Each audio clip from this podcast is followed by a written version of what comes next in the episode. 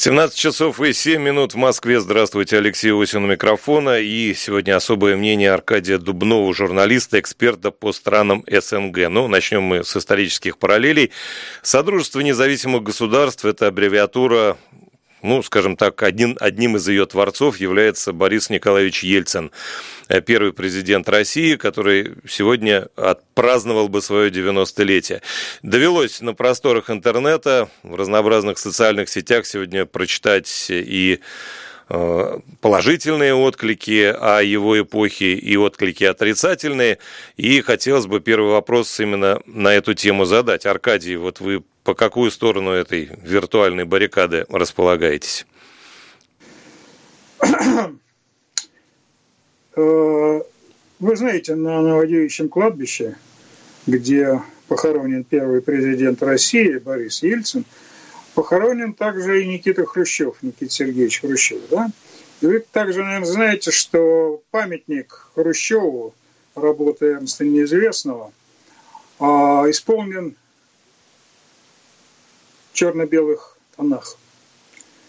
А, и, э, в общем, мы все знаем, и сам неизвестный э, рассказывал, что задумка а, была памятника в том, что история оценила и оценивала а, роль, значение Никиты Сергеевича Хрущева как положительно, так и отрицательно. И это, в общем, действительно очень точная метафора, а, на мой взгляд. Я застал Хрущева, мне было 15 лет, Э, когда его отставили, я помню, в общем, сильный, так сказать, я бы сказал, стряску, которую я испытал. Я был тогда, так сказать, членом комитета комсомола в школе и проводил политинформацию, и, в общем, очень уже был достаточно политизирован.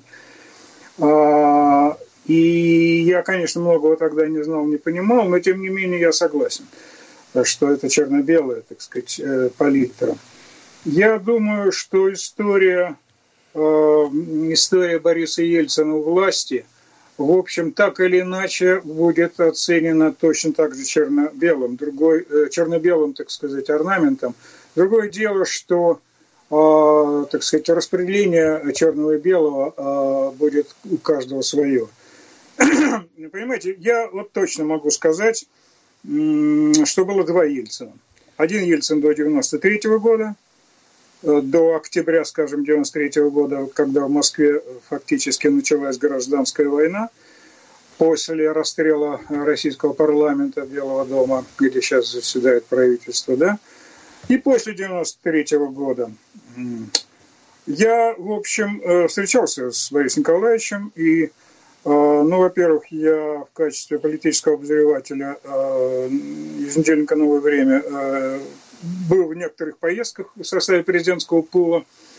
А во-вторых, ну, в общем, в качестве эксперта по СНГ уже тогда я помню, что я был приглашен на закрытое заседание экспертов по внешней политике в Кремль, который вел Ельцин в ноябре 1994 года. Да? Незабываемое впечатление. Э, в нем участвовал тогда министр иностранных дел Козырев, э, фактически была мини-коллегия МИДа – Э, да, был помощник по международным делам Рюриков, президента, да. Я, конечно, тогда очень сильно испытал сильное потрясение, обнаружив, что, конечно, Борис Николаевич, в общем, немножко уже был не тот, каким мне он казался в начале 90-х. Э, но, тем не менее, его роль в истории России чрезвычайно Извините, что я вас прерываю. Да. А в чем, собственно говоря, разница до 93-го, после 93-го? Ну, это не я сказал, э, не я это оцениваю, но я к этому присоединяюсь, я с этим согласен. Э, я так предлагаю, что он был значительно травмирован тем, теми событиями кровавыми в том числе – что произошли в 93 году в Москве. А, да, указ знаменитый 1400, который был признан э, неконституционным, да, а, его, так сказать, э, его попытки остановить э, вот эту фронту со стороны такого прокоммунистического Верховного Совета, его борьба против Компартии. Здесь много всего. Я у нас, конечно, мы не собираем, мы не думаем, наверное, Алексей с вами всю программу, конечно, говорить об этом. Нет, но конечно, нет. Ельцин, э, для меня Ельцин человек, который, э, в общем, в каком-то смысле опережал время и свою страну в попытке в попытке как бы привить ей демократию, да. К сожалению, это оказалось невозможным, потому что страна была и народ, в общем, в большей части, конечно, был не готов к такому крутому повороту. И вот эти, э, так сказать, э, бациллы советского менталитета, они мешали вот этому, э, так сказать, демократическому процессу. Да? А, и в этом была известная трагедия всех нас, и страны, и Ельцина – и тех, кто его окружал, и тех, кто пытался проводить экономические реформы, но он очень мужественно брал на себя ответственность, когда э, были нужны эти реформы, которые вывели, в общем, Россию, стоящую, стоявшую у края пропасти. Да? И я считаю безнравственными сегодня упрекать э, эти 90-е, которые ассоциированы с Ельциным, в том, что он Э, что он допустил, так сказать, вот обвал, э, что он э, привел к обнищанию. Мало кто хочет серьезно разбираться в том, что тогда происходило, а я, в общем, помню эти времена, я уже был в очень зрелом возрасте. И тогда... Я тоже помню. Да, поэтому э, никто не мог взять бы на себя ответственность за то, что было приходилось делать на сломе э, этих лет, на сломе 90-х. Да? И то, что э, Ельцин э, это сделал, э, это останется э, в истории, э, так сказать, великим политическим жестом. Он был политик. Понимаете? Он умел, э, он умел прощать, он умел защищать, он умел защищать свободу слова, и мы все этому должны быть благодарны, особенно на фоне того, во что входит сегодня Россия, так сказать, со всеми ее рестрикциями и запретами, да, он умел прощать, он умел извиняться. Эм, я не помню в истории вот так вот откровенно России, чтобы глава государства российского мог бы на всю страну извиниться перед своим, попросить прощения у своего народа. А мы это помним. 31 декабря 1999 года он попросил россияне, простите меня, я бы хотел дожить до времени, когда нынешний президент хотя бы отчасти э, решится попросить извинения у россиян. Да? Вот это сделал Борис Николаевич Ельцин. И за это мы ему должны сказать спасибо. Ну, то есть, если резюмировать, получается, что до 93 -го года, пока он расчищал пространство от э, наследия Э, Советского Союза, сейчас не будем оценивать, плохое оно или хорошее, он был хорош. А потом, когда нужно было что-то на этом месте строить, вот тут уже проблемы возникли. Или нет? Ну, это как-то вы очень утрируете, Алексей. Он не защищал пространство, а он э, пытался, так сказать, э, обустроить его, спасти его, а не защищать, понимаете? Защищать, защищал он пространство к сожалению, не очень удачно начав, э, так сказать, войну чеченскую первую, это да. Ну, это 95-й уже, а не 93-й. Да, ну это, я говорю, это 95-й, да. Но э, я, э, кстати, вот спасибо, напомнили, я не упомянул эту драму чеченской войны, который, за которую, конечно, Борис Николаевич тоже несет ответственность, потому что доверился своим, так сказать, своим генералам, да, в частности, Павлу Грачеву. Вот, э, так что вот так. Нет, просто, понимаете, э, я опять-таки вот читал разные мнения, я понимаю тех людей, которые сейчас, сидя перед радиоприемником или смотря вот YouTube-трансляцию, кстати, присоединяйтесь, если до сих пор этого не сделали, они вот э, расчертили вот эти две колонки, в одной поставили плюсы, в другой минусы. Ну, вот я плюсы отдаю вам, потому что вы изначально выразились, что его, так сказать, всемирное историческое значение было велико, и вы оцениваете его положительно. А в минус я бы поставил развал промышленности, э, потому что вот та самая промышленность, которая, ну, может быть, там она производила не совсем нужные вещи уже для рыночной экономики, но тем не менее она кормила множество людей, которые потом вынуждены были что делать? Ну, например, челноками работать. как, кстати, и мои коллеги-ученые. Я же ушел из института, когда начались вот, э, э, собственно, эти события, да. Обнуление доходов, ну, отчасти, конечно, это наследие советского времени, тут спорить не приходится. Выборы 96 -го года, которые сомнительны по, собственно, по механизмам, да. А дальше не самостоятельная политика и ориентир, а, ну, так скажем, ориентир на Соединенные Штаты. Это тоже не всем нравится, хотя тут тоже разные мнения могут быть. Ну и войны, и разгул терроризма тут определенно, да. А, а вот давайте вторую колоночку нарисуем, или если вот что-то в моей колоночке вам не понравилось, я готов э, собственно, выслушать. Я думаю, что наши радиослушатели тоже вас послушают с интересом. С большим гораздо.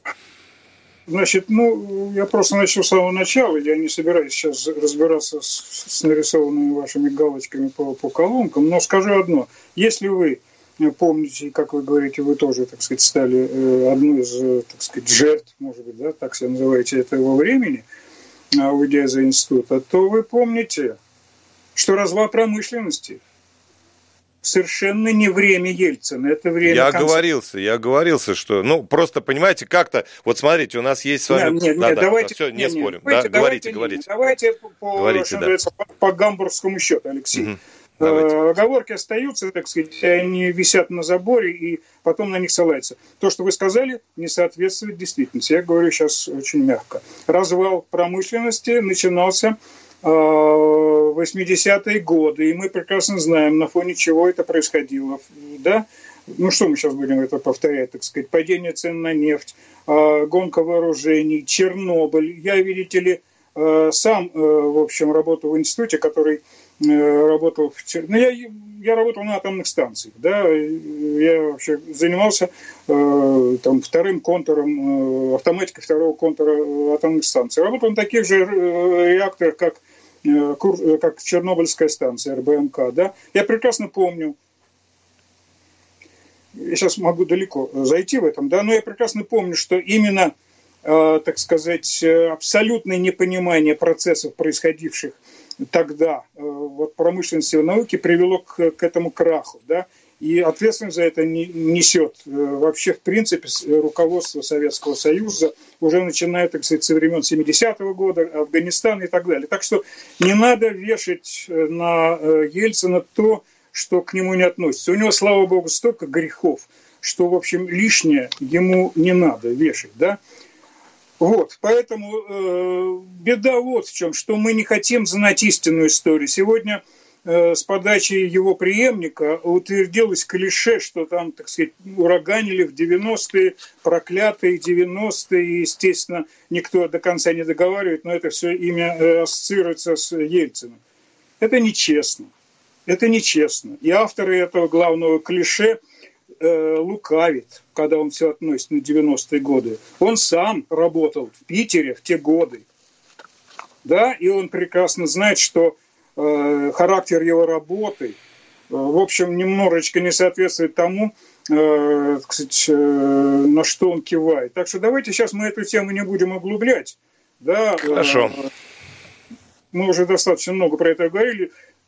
Ельцин, все, ну, поскольку это мое особое мнение, я вам скажу так. Ельцин – это глубокая, драматическая, историческая по своему значению фигура российской истории. И повторяю, а, еще много лет должно пройти, чтобы оценить его по достоинству, его роль, э, его роль э, в становлении нынешнего, так сказать, режима. Да? А, и, кстати, я лично, а, в общем, считаю, что огромной исторической ошибкой было назначение преемника. Ну, кстати, есть, да, вам, вам тут в, в чат YouTube пишут об этом, что, кстати, ставя и, именно этот минус как главный Борис Николаевич, что... Абсолютно, абсолютно. Ну, вот, да, да, такое есть. К сожалению, он уже тогда, э, на мой взгляд, переставал быть самостоятельной политической, так сказать, фигурой, действующей, э, действующей э, как бы независимо от того, что вокруг нее делалось. Но при этом, повторяю, повторю то, что я сказал в самом начале, он понял вовремя, что его время ушло. Вот ушло это время, и нужно уходить, вовремя уходить. Иначе страна скатится в очень глубокую бездну.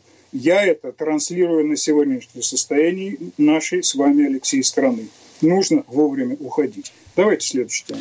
Да, единственное, что я, так сказать, небольшую ремарку, то, что многим не нравится с другой стороны, то, что все-таки э, преемник, как вы говорите, Ельцин-центр построил, и он функционирует. И это, кстати, многим это не нравится. Но это другой вопрос уже, но тем не менее.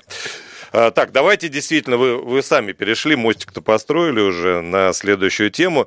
Вы говорите о том, что сейчас состояние страны вас тоже вызывает некую тревогу, и намекнули даже на то, что э, преемник, видимо, вы имеете в виду президента Путина, э, слишком долго засиделся, надо вовремя уходить и так далее. В этой связи Пожалуйста, подведите итоги того, что произошло. Что было 23-го, что 31-го, чем одно отличается от другого. Наверняка вы это анализировали, и я думаю, что интересно всем будет послушать. А, ну, 31 января, в общем, тоже останется как одна из вех такого нынешнего периода э, истории. Ну, вообще, 20, ну, так сказать, события 23 января и 31 января, я думаю, вообще дали серьезный я бы сказал, такой задел э, на повестку 2021 года. Да? Э, но если начать с конца, как бы пытаться это анализировать, то я думаю, что, э, что мы находимся вот уже в процессе, так сказать, предвыборной парламентской кампании. Вот я буквально перед тем, как значит, вот войти в эфир, я живу сейчас за городом, в родительском домике, там у меня телевизор есть, в Москве его нет. А вот здесь я посмотрел, вдруг я наткнулся на программу там на НТВ, где в ток-шоу Норкина, по-моему, уже обсуждается будущее выборы. Причем уже обсуждается расклад сил и то, как нужно помешать Единой России получить большинство в парламенте. Выступает, так сказать, там представитель «Справедливой России», объясняет, почему они там, так сказать, объединились там еще с двумя левыми партиями, да. Слушайте, мы этих речей не слышали давно, чтобы откровенно на федеральном канале стали объяснять, как нужно помешать Единой России получить большинство. Обратите внимание, это мы слушаем вот же на следующий день после того, как мы обнаружили, что э, авторитет и роль, так сказать, нынешней власти, базой которой является как бы э, ядро сторонников власти, которая объединена под крышей э, Единой России, оно обнаружило свою, в общем, как бы не, не то что неустойчивость, а, как вам сказать, э, провал своей легитимности в каком-то смысле с точки зрения авторитета. Теперь возвращаясь перед первым. Смотрите, мы лично для меня довольно забавным было вот что, что э, еще раз люди увидели, что то, что им объясняет э, президент Российской Федерации, до сих пор боявшийся назвать э, Алексея Навального по имени, называя его берлинским пациентом, который, ну кому он нужен, этот берлинский пациент, вдруг обнаружили, что под лозунгами защиты этого пациента или требования его, так сказать, освободить от несправедливого наказания, э, вынуждена власть в столице великой державы перекрывать центр абсолютно в условиях отсутствия закона, введения закона о чрезвычайном положении. Алексей, вы понимаете, я сегодня, я подготовился, я даже, так сказать, зашел в закон о чрезвычайном положении, да, и обнаружил, что вчера были введены в действие элементы этого закона, который не был введен.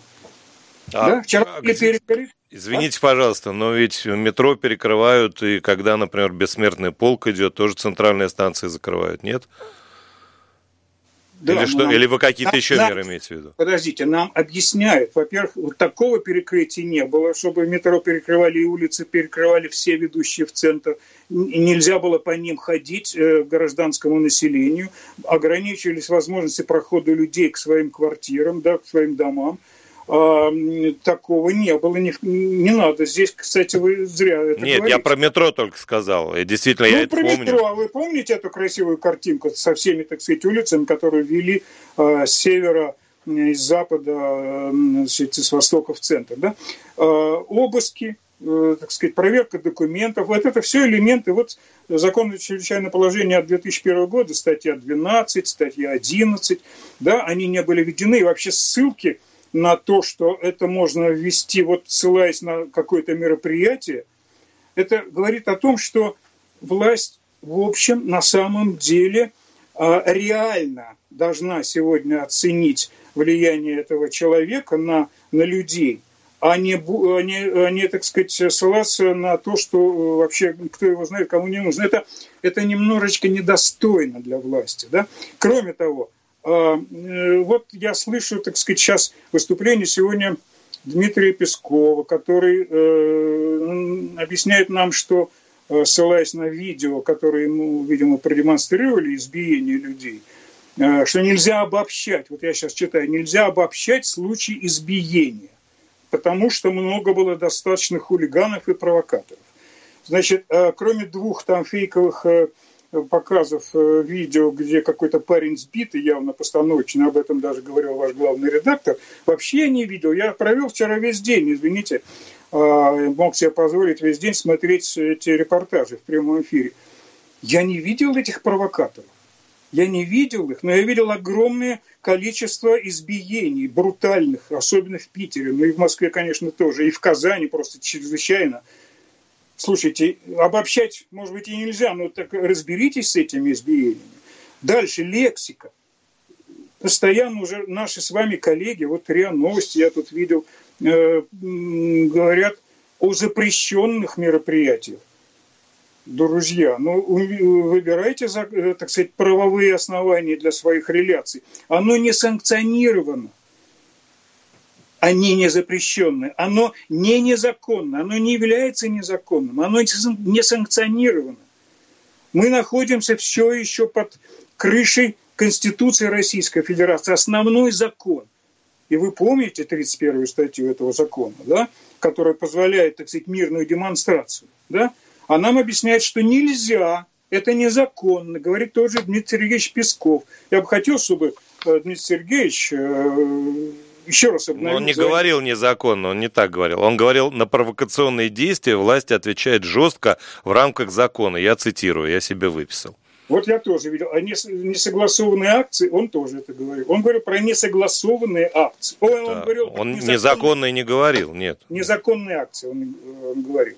Говорил? Да, ну, ну, может, да? я не видел, да. Ну, давайте посмотрим. Ну, смысл такой. Он, э, у нас, понимаете, введен в оборот, Алексей, Проблема в том, что мы перестали, как вам сказать, э, понимать смысл э, слов, которые мы говорим. Мы просто перестали вообще слушать. Э, у нас язык, я бы сказал, такой тоталитарный, да, авторитарный да, вот запретила власть, все, это незаконно, да, а законно ли запретила власть, уже никто не разбирается, да, вот в чем проблема, я уже не говорю... Аркадий, а, давайте том... здесь поставим небольшую точку, просто у нас настолько увлеченный интересный разговор, что едва не пропустили новости, обязательно потом с этого же места и продолжим. Аркадий Дубнов, журналист в эфире «Особого мнения».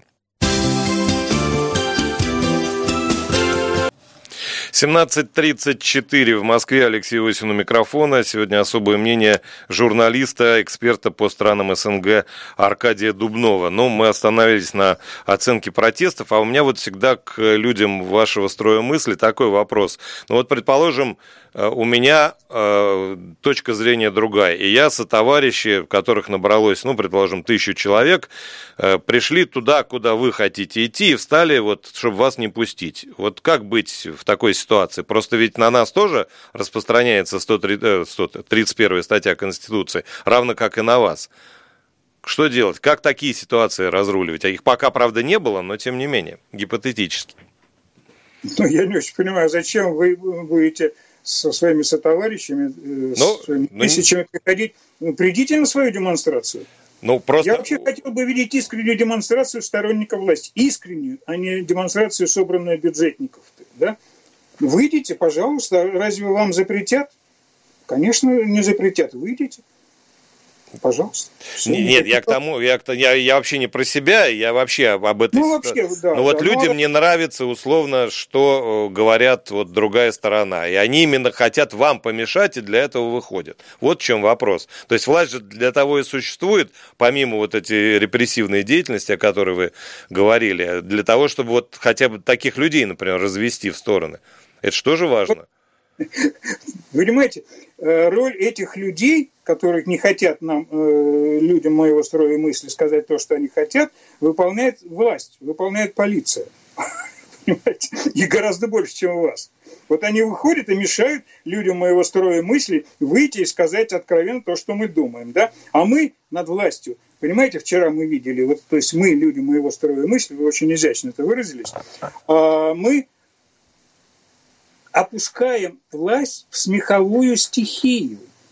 Люди смеются над властью, они говорят уже хоровод вокруг этих э, полицейских, да, просто по бахтину, карнавальная стихия, понимаете? Люди перестали уважать власть. Власть почему-то приняла за естественный ход вещей лгать.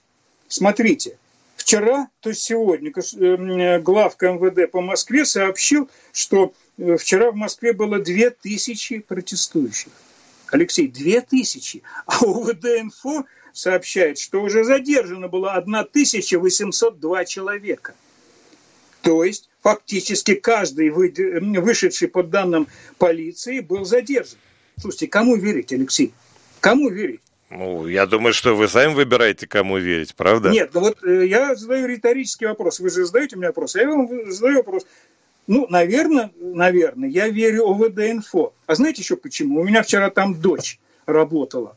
24 часа помогала, так сказать, принимать звонки. Да? Ну, не потому что, если бы ее не было, э, она еще э, студентка, она еще не может, так сказать, раньше она не ходила, да, но она очень ответственный человек. Так вот, ну, слушайте, ну зачем же нам врать? Две тысячи. Ну, ну так всегда бывает. Одни говорят две тысячи, а другие говорят а двадцать. А Рейтер сказал 40 тысяч по, по 23 числу. Рейтер – это вообще иностранный агент, Алексей. Забудем про Рейтер. Нет, это просто иностранная компания, не агент. Ну, слушайте, ну мы сейчас с вами, конечно же, шутим, да? Чего вы верите Рейтеру? Не, я, я никому верить, не верю. Я говорю, что есть разные оценки. Просто а, то есть, вы, то есть вы власти не верите? Я никому не верю. Да, нет, вот, никому. Вы, я знаю, что власть преуменьшает, а числе, оппозиция а преувеличивает. Она а зачем она А зачем оппозиция преувеличивает? Послушайте, потому что первое врет власть. Чего? Слушайте, они запрещают выходить, они преуменьшают, они становятся смешными, они обнаруживают, что э, когда сверху нам обещают, что это никто, и звать его никак, выясняется, что против него вся городская столичного региона полиция плюс э, ОМОН, они все выходят, чтобы им помешать выразить свое мнение. Да? Понимаете, в чем дело? Вот это смешно. Вот когда власть становится смешной, вот тогда действительно ситуация становится очень опасной, потому что ее уже не уважают, ее не слушаются, ее игнорируют, понимаете? Вот последний пример. Ну как можно верить этой власти, если она тебе говорит, что вчера было 2000 человек? Да? Вот. И с этой точки зрения точно так же, Алексей, я просто опережаю, может быть, ваши вопросы. Вот э, э, попытки наших пропагандистских, так сказать, ресурсов и некоторых записных политологов, хорошо, я сейчас здесь, в этом домике, у меня есть телевизор, я просто гагачу весь голос, они постоянно по одной и той же методичке работают. Ну как же так? А вот они, желтые жилеты во Франции, а вот они, Капитолий, так сказать, да? Да, мы же видим, кстати, да. Вот, вот, вот. Это вы мне должны были сказать это. Но видите, я а, сам... Нет, себе... я собирался, просто э, собирался. Так вот, да. ну, мы же прекрасно помним, что желтые жилеты э, чуть ли не Париж, э, так сказать, разбомбили к чертям собачьим. Мы же помним, что э, совсем недавно э, Капитолий, так сказать, был подвержен этому, в общем, брутальному нападению. Там выносили э, компьютеры, так сказать, подставки под э, трибуны, значит, э, пюпитры угу. мадам Пелоси, да? А, ну и как их назвали? Как их назвали, Аркадий? Как а? их назвали этих людей? Что? Ну вот этих людей, которые это абсолютно противоправное действие, с моей точки зрения, совершили, ворвавшись в здание парламента. Их как назвала власть? Я не знаю, они... Э, Их власть назвала внутренними террористами. Внутренними, да. Но как бы они ни назвали, сравнивать этих внутренних террористов с теми, кто вчера выходил на улицы Москвы, нельзя. Ну просто нельзя. Стыдно даже это сравнивать. А значит, стыдно сравнивать, приравнивать превентивные акции, как говорит Дмитрий Сергеевич Песков, много хулиганов и провокаторов. Стыдно их сравнивать с этими внутренними террористами. Мы видели этих ли, лица этих людей. Поэтому, ну что, власть, так сказать, э, э, труса пустила вчера. Ну, это труса. ваша оценка, вы, вы должны... Вот я да. вижу, что власть пустила труса, потому что чего-то она боится. Да чего она боится? Она боится того, что ей скажут э, в лицо. Вы нарушаете закон, вы игнорируете свои же, свою же конституцию, как говорили советские правозащитники, выходя 10 декабря на Пушкинскую ту же площадь. Понимаете, в чем дело? Ну, уже неловко за эту власть. Уже мне хочется, чтобы вышел, наконец, Владимир Владимирович и сказал, да, извините, я ведь недооценил, недооценил. Мне действительно его надо посадить. Смотрите, что он сделал. Он в тюрьме, а за его, так сказать, спиной они выходят, да? И они что делают, да? Конечно, его надо посадить. И я отдам это указание. Как он сегодня отдал указание судам и прокуратуре, сейчас одну ремарку сделаю, судам и прокуратуре, конечно. немножко изменить оценку, так сказать, обвинений в терроризме. Э, меньше, значит, э, сажать Э, считать их уголовным преступлением, а сначала считать, подводить их э, за призыв к терроризму к административному нарушению. Да? И он, он сказал, изучите опыт применения судами этого закона. Сегодня его, так сказать, указание. Да? Он дал указание судам. Вы понимаете, что я хочу сказать? Он да, дал понимаю, указание да. судам, судам, да, э, рассмотреть эту практику. Ну ладно, он дал бы указание Генпрокуратуре, ну ладно бы Следственному комитету он дал указание судам. И после этого, если кто-то будет сомневаться, что у нас суды абсолютно находятся под управлением Кремля, сомневаться не приходится. Хотя это на самом деле было э, решение в сторону либерализации применения судами этого закона. Вы понимаете, да? А, вот такая забавная, так сказать, петрушка получается сегодня. Ну вот, и дальше я еще вот что хочу сказать. Кстати, благодаря э, вашему главному редактору он напомнил, что э, то, что как э, значит, власти реагируют на вот эти несогласованные акции или вообще делая их несогласованными, э, от этого много будет зависеть от очень важного мероприятия, которое предстоит в конце февраля, 27 февраля – в субботу, между прочим, так получается, э, наверное, наверное, будут организовать, попытки организовать марш памяти Бориса Немцова. Шесть лет будет 27 февраля, как убили Бориса Немцова. Да? А я вам скажу честно, э, значит, согласуют, не согласуют, я пойду. Просто я пойду, понимаете, да, как очень многие люди э, моего, так сказать, образа мысли. Аркадий, но вы учтите, что это могут расценить как призыв, и как бы вот здесь э, радио, которое в этом плане держит нейтралитет, должно от этого а, да, откреститься. Извините, извините, я сказал, да. что я пойду. Я сказал, что я Окей, пойду. да, да, да. Я пойду, да. Вот, ну вот в этом, э, в этом смысле мы должны, конечно, быть, в общем, ответственны перед самим себе и перед, в общем-то, некоторым образом порядочности. Вот в смысле порядочности. Вот я обещал своему другу Алексею Малашенко, чей замечательный пост короткий стоит у вас на сайте, да? А, я с ним вчера немножечко подискутировал, когда он в конце написал, это очень, мне кажется, имеет прямое отношение к предмету нашего разговора. Он написал, что, в общем, ну, типа, э, э, рефрен такой, что, в общем, в России всегда было так, как есть, ничего не изменится, это все бессмысленно, да, э, и представьте себя, вот станет э, хороший, э, безупречный, э, некоррупционный Навальный президентом, и что, скажет он, и будет все то же самое. Я ему говорю, Леша, я с тобой не согласен, что называется, Сократ мне друг, да, но истина дороже. Ну разве сейчас э, речь о Навальном? Я вспоминаю в этих случаях одно и то же. 25-й первый день. Я вспоминаю Эдуарда Бернстейна, ренегат социал-демократа, который написал, за что его проклял Каутский, а потом и Ленин. Я в школе, в институте учил э, философию по Ленину, извините, все помню. Так вот он говорил, что цель не что, главное процесс, говоря о демократии. Да? А большевики, как известно, поставили ради цели, так сказать, миллионами трупов устилали этот путь. Вот цель наша сегодня – попытки сделать путь э, движения России законным.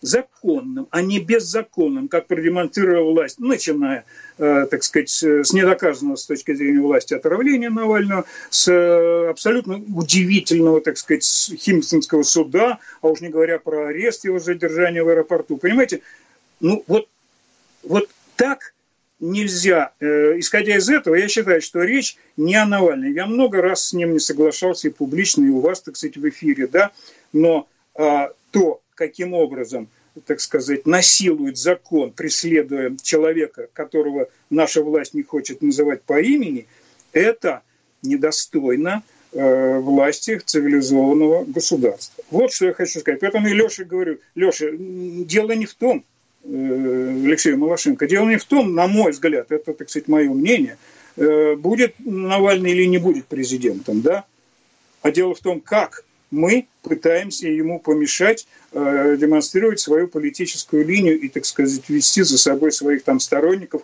э, числу которых я не принадлежу. Да? Вот и все. Вот это то, что мне казалось важным сказать, Алексей. Аркадий, спасибо. Даже не буду не, не заключать, не задавать еще вопросы, потому что осталось совсем немного времени, буквально полминуты. Я вас благодарю. Аркадий Дубнов, журналист, эксперт по странам СНГ, был сегодня гостем особого мнения, которое, собственно говоря, вы и выслушали. Я просто добавлю, что в 19 часов э, в этой же студии появится политолог Кирилл Рогов, разумеется, тоже э, дистанционно. Ну а в 20.00 в программе «Полный альбац» историк НКВД КГБ Никита Петров. И в 21 час личный прием с Евгением Ройзманом. Спасибо.